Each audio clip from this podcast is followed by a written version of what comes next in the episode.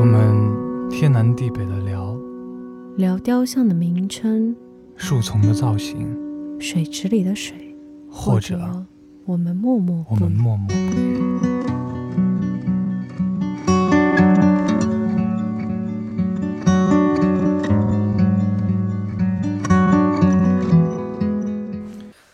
Hello，大家晚上好，Hello，欢迎来到天南地北的聊。现在是晚上，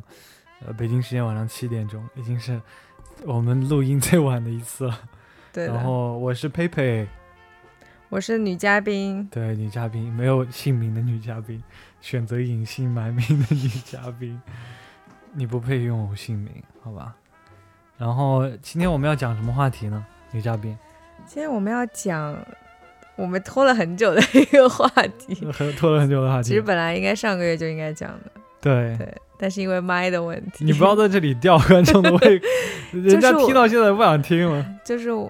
没有，我们也有预告嘛，就是啊我们、对十四天拍摄一部电影的嗯一，部非常短短片的一个一个故事，你不用说非常短，短片就是短片就好。对就是从前期的准备。然后一一直到后期的制作，然后以及会讲一下我们主要的制作者佩佩会讲一下他的嗯一些心得。没问题，好的对，反正就是我们做了一件还我们还挺骄傲、挺挺开心的事情，就是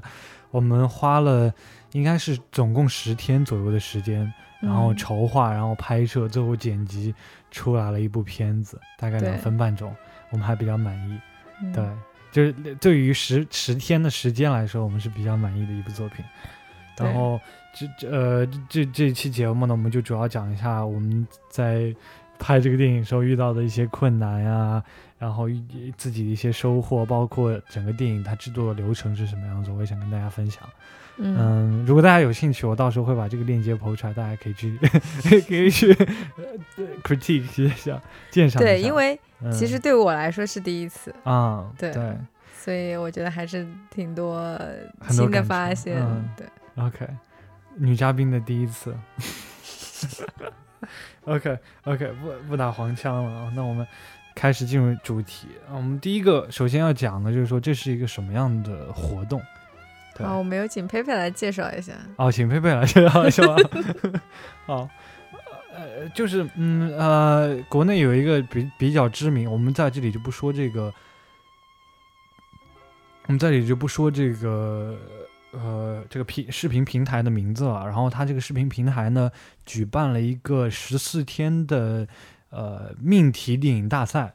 呃，当时是女嘉宾，她给她首先得到这个消息，然后她立马转发给我制片人，作为对女嘉宾作为一个呃非常不不职业制片人，把这个链接就发给了这个主创人员之一，然后然后然后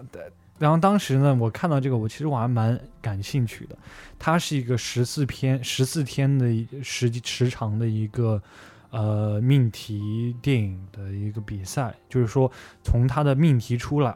它的要求出现到你最后交稿，中午呃这呃在十四天后中午交稿是只有十四天的时间的，然后嗯，它的命题呢是叫做什么？叫做所念皆星河。所念皆星河，然后他写，然后他们的这个呃文创人员就写了一一一段话来解释什么叫选所念皆星河，其实就是所念皆星河，就是我们想到的东西的。怎么说呢？都可以变成星河吧？对，就在我看来是这样。就他们可能想解释是这样，呃，就他们是从一个就是宇宙航行的角度去解释、嗯。他们也列了一些电影啊，呃也列了一些电影对，就是说，就是呃，反正就是跟宇宙航行有关的，就是说，呃，大体的意思就是说，我们应该去完成我们自己的梦想，或者我们有一些想要完成的梦，应该去进一步追逐它，应该赶上前人的脚步，对吧？对，然后，呃，这这是他们的命题。那么命题呢，呃，不仅仅是命题，它有一个比较严肃的要求，就是它要求了这个字呢必须在电影里面出现。就是它可以是，比如说一封信啊，或者是手机上面的短信的形式出现，但是它不能就是以单纯字幕或者是主角台词的这样一个形式出现。嗯，对，反正就是它必须要一个实体实体的一个信息在这个里面出现，就是它必须要跟就是整个故事剧情有某种意义上面的交互，嗯，对吧？它不能说就是我在字幕里面随便出现一下，你看到就可以了。对，它这个命题其实非常严苛的。然后除了这个所念皆星河这个字的命题呢，他们还有一个场景式的命题，呃，就场景式的要求限定，限定，就是说你的这个整个电影里面必须要出现一段场景，是主角在日出的时候的场景，对吧？就他，而且他说的这个日出场景非常限定啊，他的意思是说，你的主要角色必须在日出场景里面出现。必须要处于同一空间，就说你必须要看着日出，而不是说好像我可以投一个日出的一个视频，然后 他坐在那里就可以了。所以说这这点，这不是你当时想的？对，这是我当时想的，因为我在大学的时候其实做过类似的事情。对，就是因为这种就是 rear projection，其实很多地方都会用到 rear projection projection，就是背景投放，你知道吧？呃，就是说。一个人站在屏幕面前，然后我从这个屏幕的背后进行投影。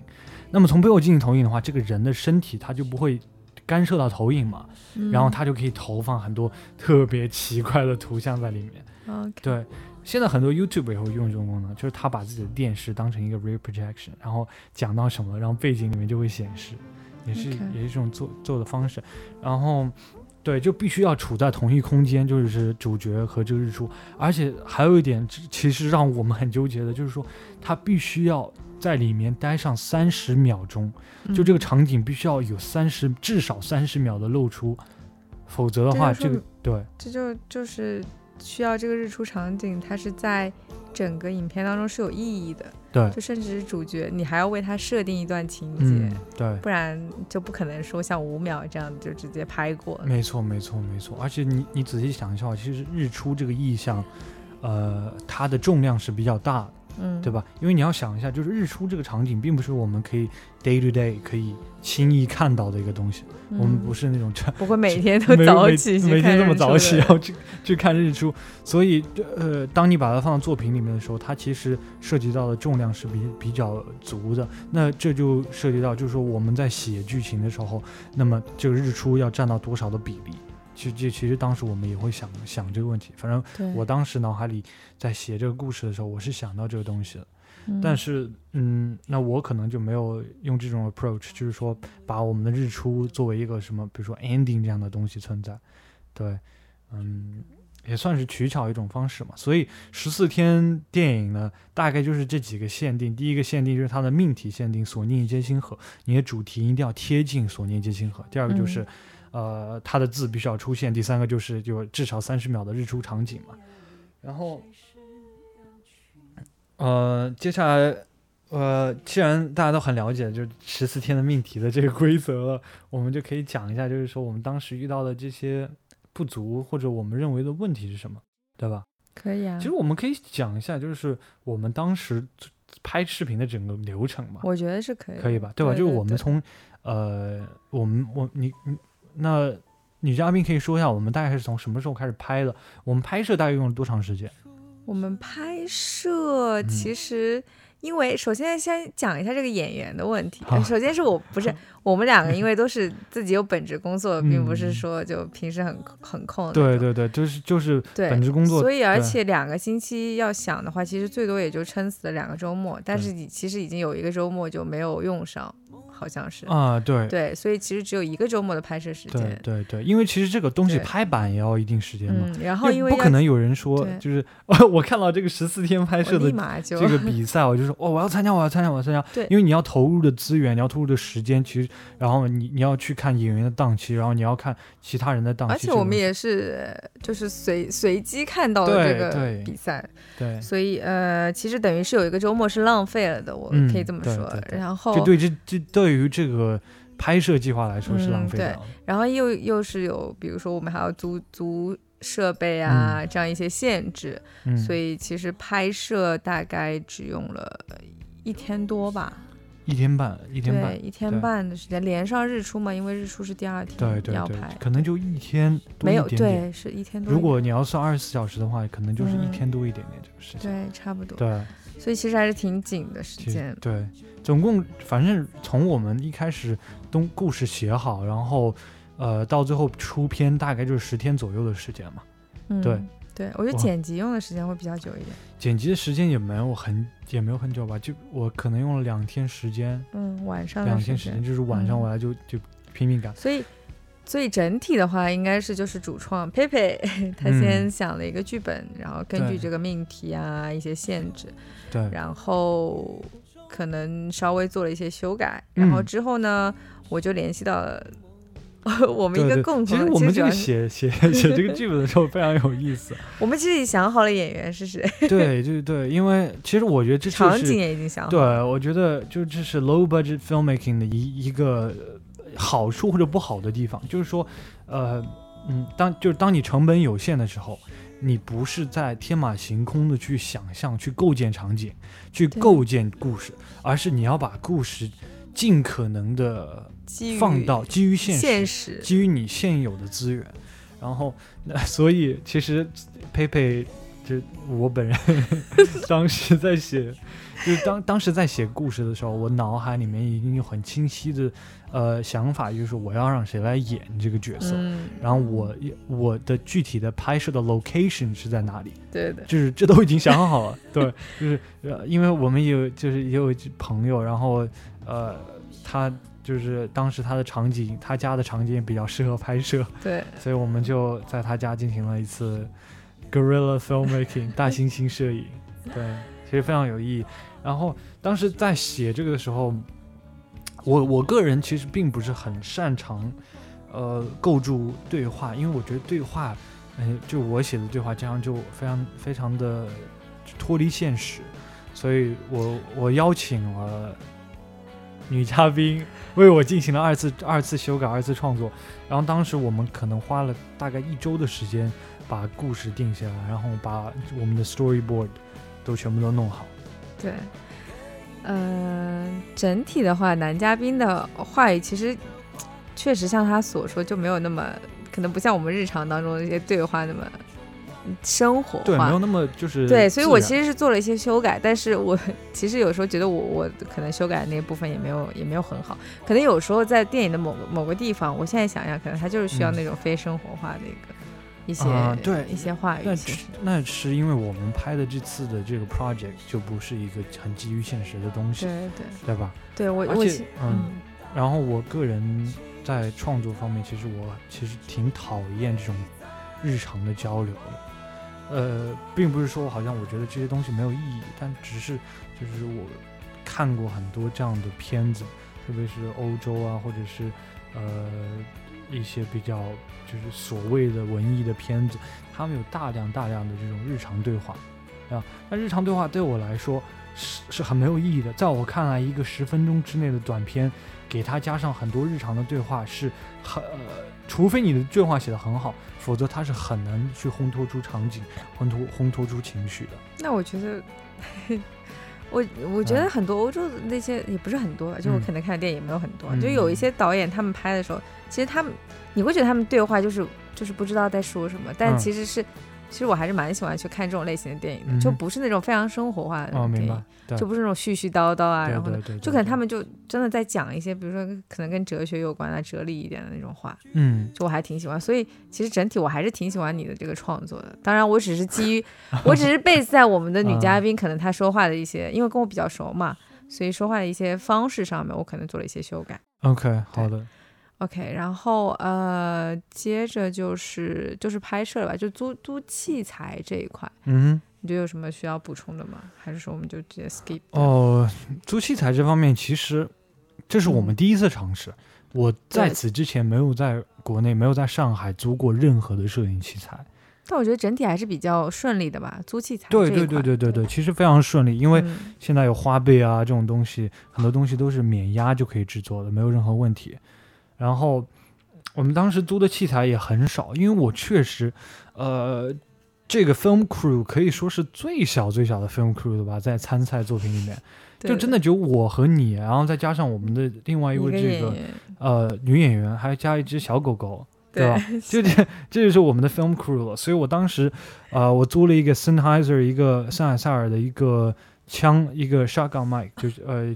一个枪麦，然后。呃，我租了一个广角的镜头给我的那个 Sony A7 III，就是呃索尼的 A7 三，呃配了一个广角镜头，因为当时我们这个我们 Storyboard 里面想想好了，就是说我想用一个很广角的视频去拍人像，那么我能够在呃拍到大部分的人的这个呃就是他的肢体的时候，还能摄取到足够多的他室内的一些场景嘛。而且我很喜欢，就是说广角镜头对人脸的进行的一些变形，我觉得很喜欢。对，嗯，对，我觉得这样一种就是不是那么，就我们刚刚说不是那么生活啊，一个电影当中，对，会让你觉得有一点嗯跳脱出来的那种感觉。对对对。然后，呃，还有灯光。对，当时租了一个非常 专业的灯光，嗯，这个灯光呢，也其实在我们。我在我们电影里面有一些特殊的用处，因为我们不仅仅是用灯光来给演员进行一个补光的，而且我们只用了一一个灯光当一个 key light，对对吧？我们我们的 fill light，我们其实是没有 fill light，我们的 fill light 就是头顶上的那个呃，就是的大大灯，它补了一部分它侧脸的光线，不会像就让阴影那么强烈。主要还是因为我们是用黑白的这样一种形式来呈现。对，整个电影没错。那么用黑白呈现的有什么好处呢？其实我在这里也可以跟大家就是呃说一下，就是说呃我们选择黑白的一些 approach。为什么我当时选择了黑白？因为呃首先它是一个十我们十天之内，可能三天之内我就得把这个东西呃拍出来，所以我想要在极大程度上面不要去考虑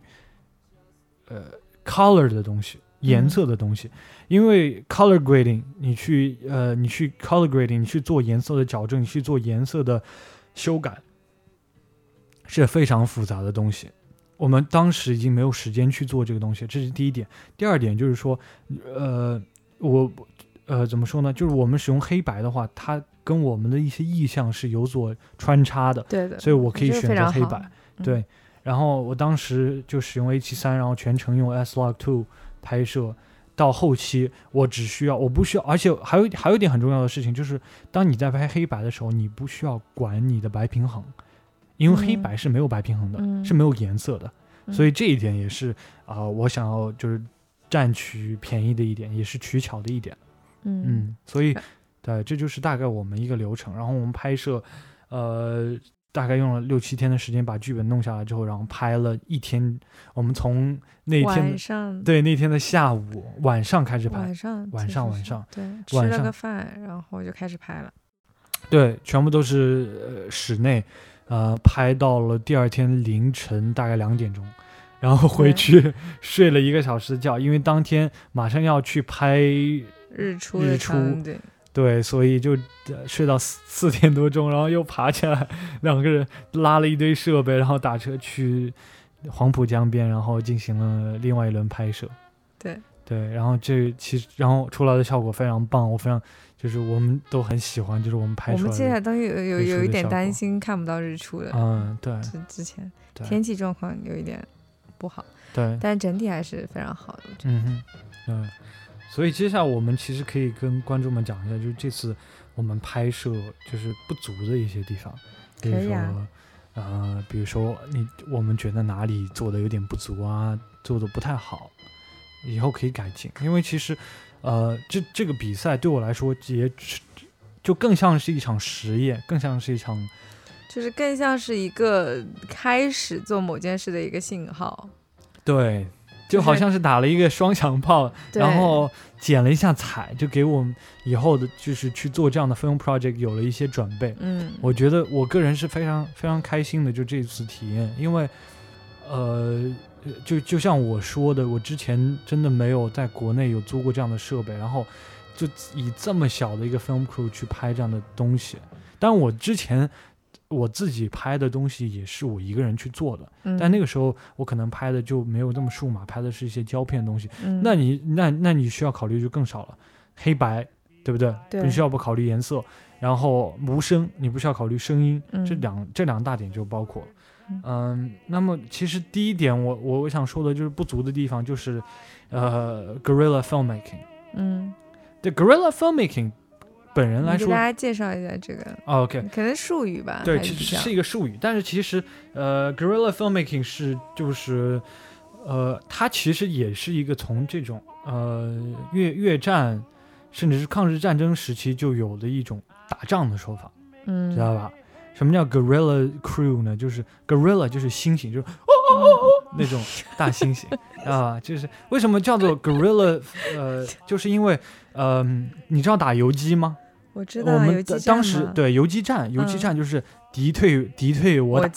对吧？敌退我对打，然后敌进我退，就是说嗯你不断的，就是说只要人家进来了，那你就要退后一步。那么然后后来呢，然后在越战的时候，美美美军为什么被打的被就被越南人打的这么惨？也是因为越南人在树林里面非常的灵活，他们嗯也在打不断的打游击，不断打游击。然后后来，呃，然后呃，很多的 indie filmmaker，一些独立的电影人，他们在拍片的时候就是这样，就叫 guerrilla filmmaking。啊、他们可能去拍片，然后就哦，就哪天他们开车开到一个很好的地方，他说啊，这个地方拍那个镜头应该很棒，我们赶紧过来拍吧。然后第二天早上也没有任何许可，知道吧？有个特点就是 guerrilla filmmaking 有个特点就是没有任何许可，他们就背一个相机，然后背一个录音设备，然后人，然后然后开一个面包车，然后一到点，啊哗，一帮人下车，给拍三分钟拍完，啪上车，然后？门一关就走了。对，很多 guerrilla filmmaking 很多的。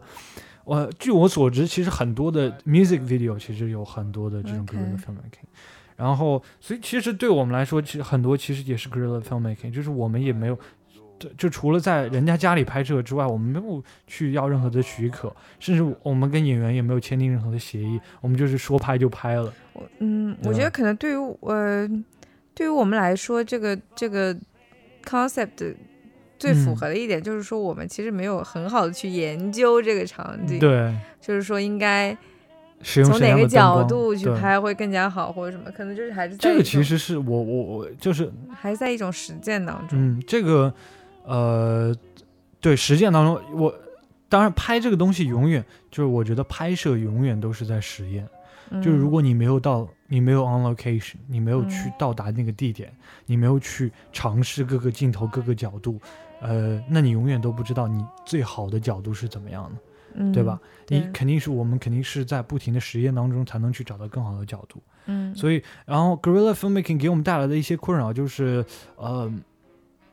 呃，特别是日出这个场景给我们很多的困扰，因为日出是非常短暂的，短暂的，日出可能从我们呃去等，然后它从日出然后到完全升起，可能就只有五分钟的时间，对，所以当时我们就很着急，在非常着急，出租车上，对，然后也不知道要用什么样的镜头，也不知道用什么样的，也不知道在呃某某不知道在哪个点去摆那个摄像头，然后以及人物没错应，该在哪个角度、哪个方向什么对，就是当时就是你你呃，就是 storyboard 里面就故事本里面肯定写好了是怎么样嗯拍的，但是我们去现场，那么肯定这个东西是完全不一样的。所以说，当你想要去抓住一个这么就稍纵即逝的时间，guerrilla filmmaking 并不是你最好的选择，对吧？然后呃，接下来不足的地方就是声音的录制。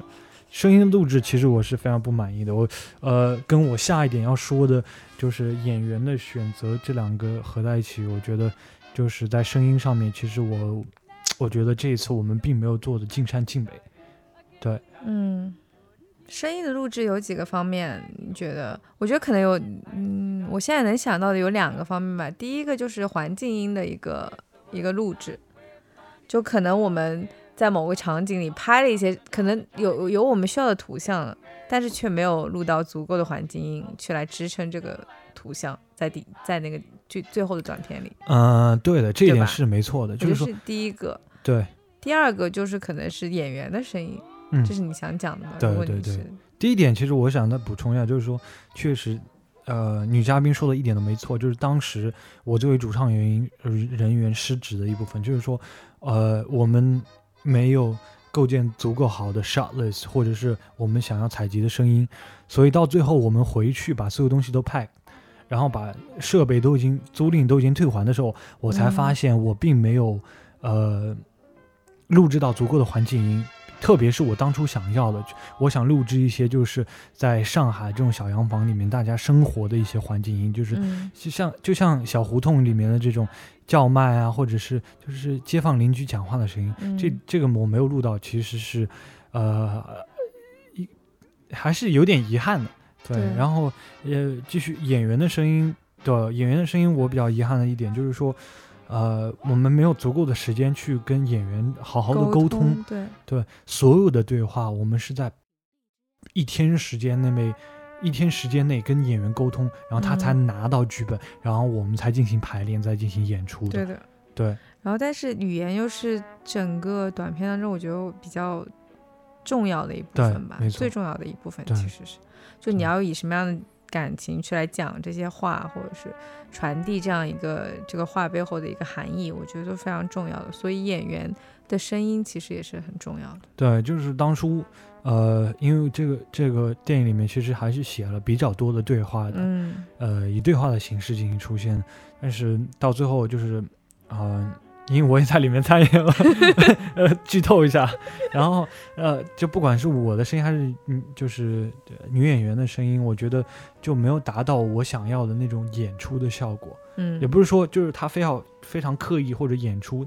但是就是说我写的角色他肯定有非常特殊的性格和形象，呃，我们都没有很好的去把它表达出来。这一点是我觉得一部分时间原因，有一部分是。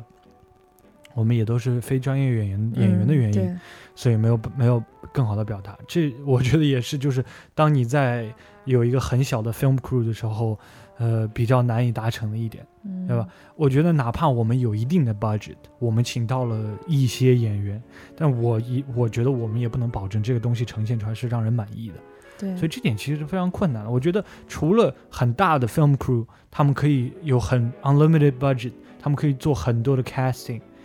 除了这种大的剧组以外，我觉得，呃，找到好的演员也是非常难的一件事情。对，对，这是我对于就是我们不足的地方的一些总结吧。嗯，啊，最后一点就是设备的选择，其实这个其实没有什么太多好讲的。设备的选择，我觉得这次其实出错的地方比较少。嗯，唯一一点不足的地方就是对设备不太了解。我想到那个平衡器。哦，对，我的天 呐！对我们，我们租了，简直，我们租了一个就是大疆的这个 Ronin S 的一个平衡器。你现在搞明白了？没搞明白，但是那个大疆的 Ronin S，我觉得应该是一些平衡问题，就是呃，就是说它它一打开之后，它就会自己转转圈，对，根本无法拍摄，就跟一个陀螺一样，就你不把那个。旋钮按住，它就一直在 原地转圈，就一个平衡器，然后最后搞成了一个完全不平衡的东西。对，但我觉得他拿来录一些别的东西比较有意思。如果你要拍那种三百六十度的介绍视频，我觉得还是可以用。对，然后对这点就是，呃，大疆的 Ronin S 我是第一次用，然后。呃，我的 Zoom H 五，当时我使用的 Zoom H 五这个录音笔，我也是从呃我朋友那里借来的。就当时我我我之前在学校里面用过 Zoom，但是我没有用过 H 五，呃，所以就是对我来说也是就在操作上面也是需要去学习的地方。对。然后包括我们租赁的灯光也是，就是我们也没有时间去再去看那个呃说明书了，就只能就是说 呃呃这个。怎么样？这个 color temperature 啊，在这里调，然后灯光的强度啊，在哪里调？然后就只能这样子去操作。嗯。包括除了买，包括镜头，因为我的这个相机其实也是新买的，就很多东西都是在磨合期，正在实验，所以我觉得这是比较大的不足的地方。非常不专业。对对对，就除了后期剪辑，就是我做的比较专业，就做的比较多以外，因为我现在就是就是就是做的比较多。然后其他的设备方面的东西我都不太熟悉，这一点是不足的地方。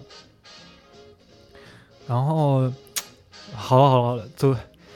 enough said，就是自己的不好已经说这么多了，好吧，已经足够谦卑了，不能再谦卑下去了，这不符合我的性格。嗯，现在我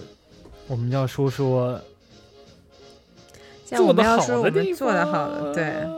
有非常多做的好的地方。哦，谢谢谢谢。女嘉宾其实一直都非常捧场的，就不管是写个剧本，真，我是真的挺喜欢的嗯，这个东西，就是可能知道就知道了解它背后的创作过程，然后就啊可能但是观众永远都不会了解你们的创作过程，除非你的这个作品在，就是说你在最开始的时候能打动对方，所以你，否则的话，人家不想去了解这个东西，对不那对？倒也是。嗯，我觉得做的好的地方，其实我们总结成两点就可以，呃总总结成三点就可以说，第一点就是剪辑方面做的比较好，嗯，对这点，那我就必须夸夸自己。我确实是还挺挺挺喜欢最后嗯呈现的一个效果的。嗯，对好的，就是呃，如果如果大家去看这个片子的话，就会知道，就是说，嗯、就是我在剪辑方面也是下了一些功夫了，包括它的一些背景音，包括它的一些 sound design，嗯，就是说我真的就是就是彻头彻夜就是干这个事情，对对然后有很多的选择，有很多的 experiment，然后包括它字幕的选择，就是包包括它字幕位置的一些设计，嗯。对，然后剪辑嘛，就包括这几个方面，然后包括呃后期的颜色的一些调整，我觉得呃对于这个时间，对于这个 time frame 来说，我觉得是非常合适的，非常棒嗯，对当然可以做得更好，给我足够多的时间，我可以做得更好。但是第二天我们就要去投了，前一天晚上我还在熬夜加工这个东西，嗯。然后所以我们就，嗯、还有一点就是说，呃，就是直到现在，这个东西应该是我们在九月多交定的这个片子，但是到现在为止，我没有再回头再去改过一丝一毫的东西。嗯，这个这这对我个人来说，我觉得我的作品或者是怎么样的作品，既然它是一个现实的作品，我就永远都想让它成为那个现实的状态。对，就好像是一个，就好像是你在给你的玻璃刚刚出炉的玻璃进行淬火的工艺的时候，当你把一个非常就是你非常满意的工艺品进行淬火的东时候，你把它几千度的高温、几几百度的高温把它放进水里，嘶，然后它成型的那一刻。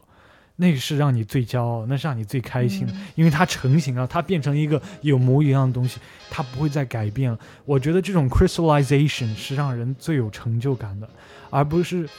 呃，就我们总是会说，就是说啊，我们前两看前两天啊拍了个片子，然后我我又想回去再修一修，但实际嗯上就是。呃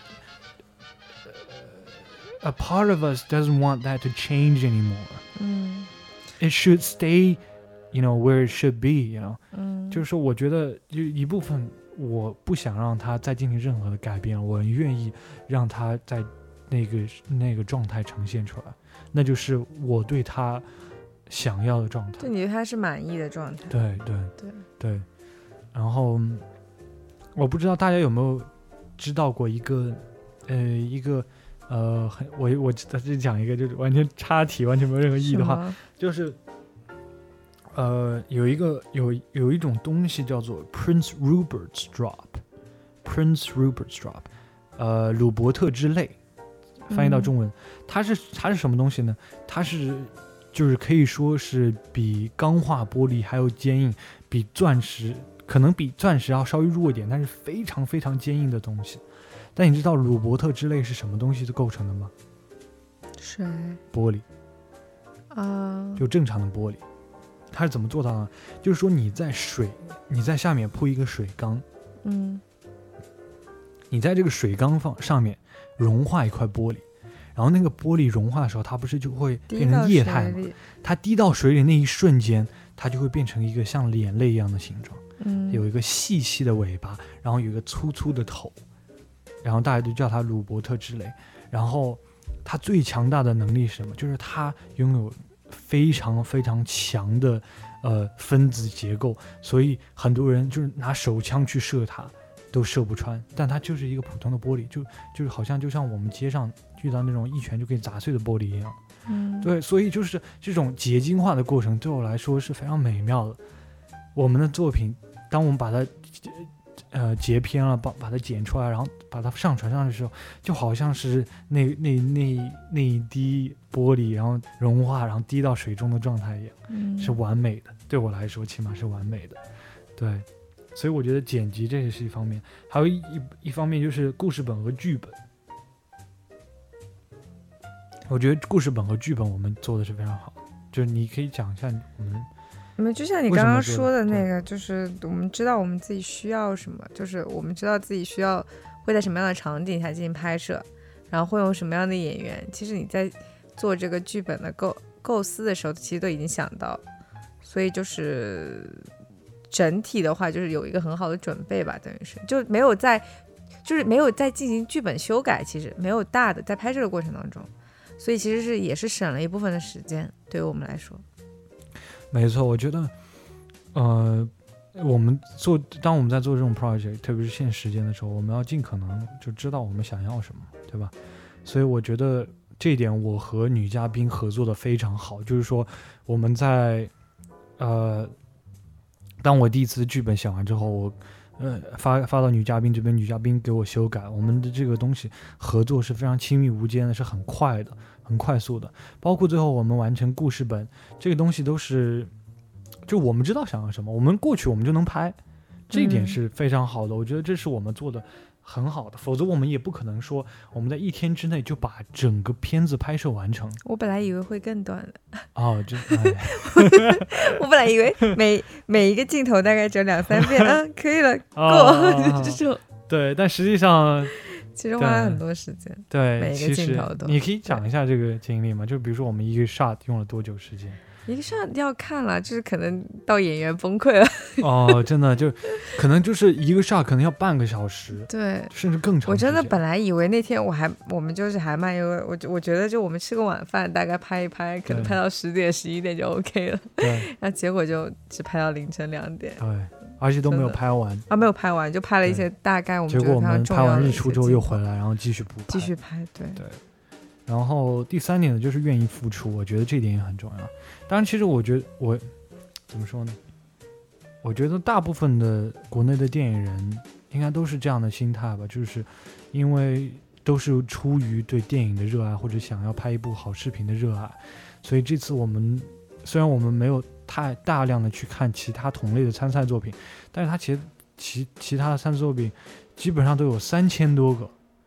参赛作品，那就相当于是三千多个像我们这样或者甚至更大的 film crew 愿意去花时间去拍日出，然后很多人都在一起熬夜，然后去为了拍摄日出的场景，我觉得这一点是非常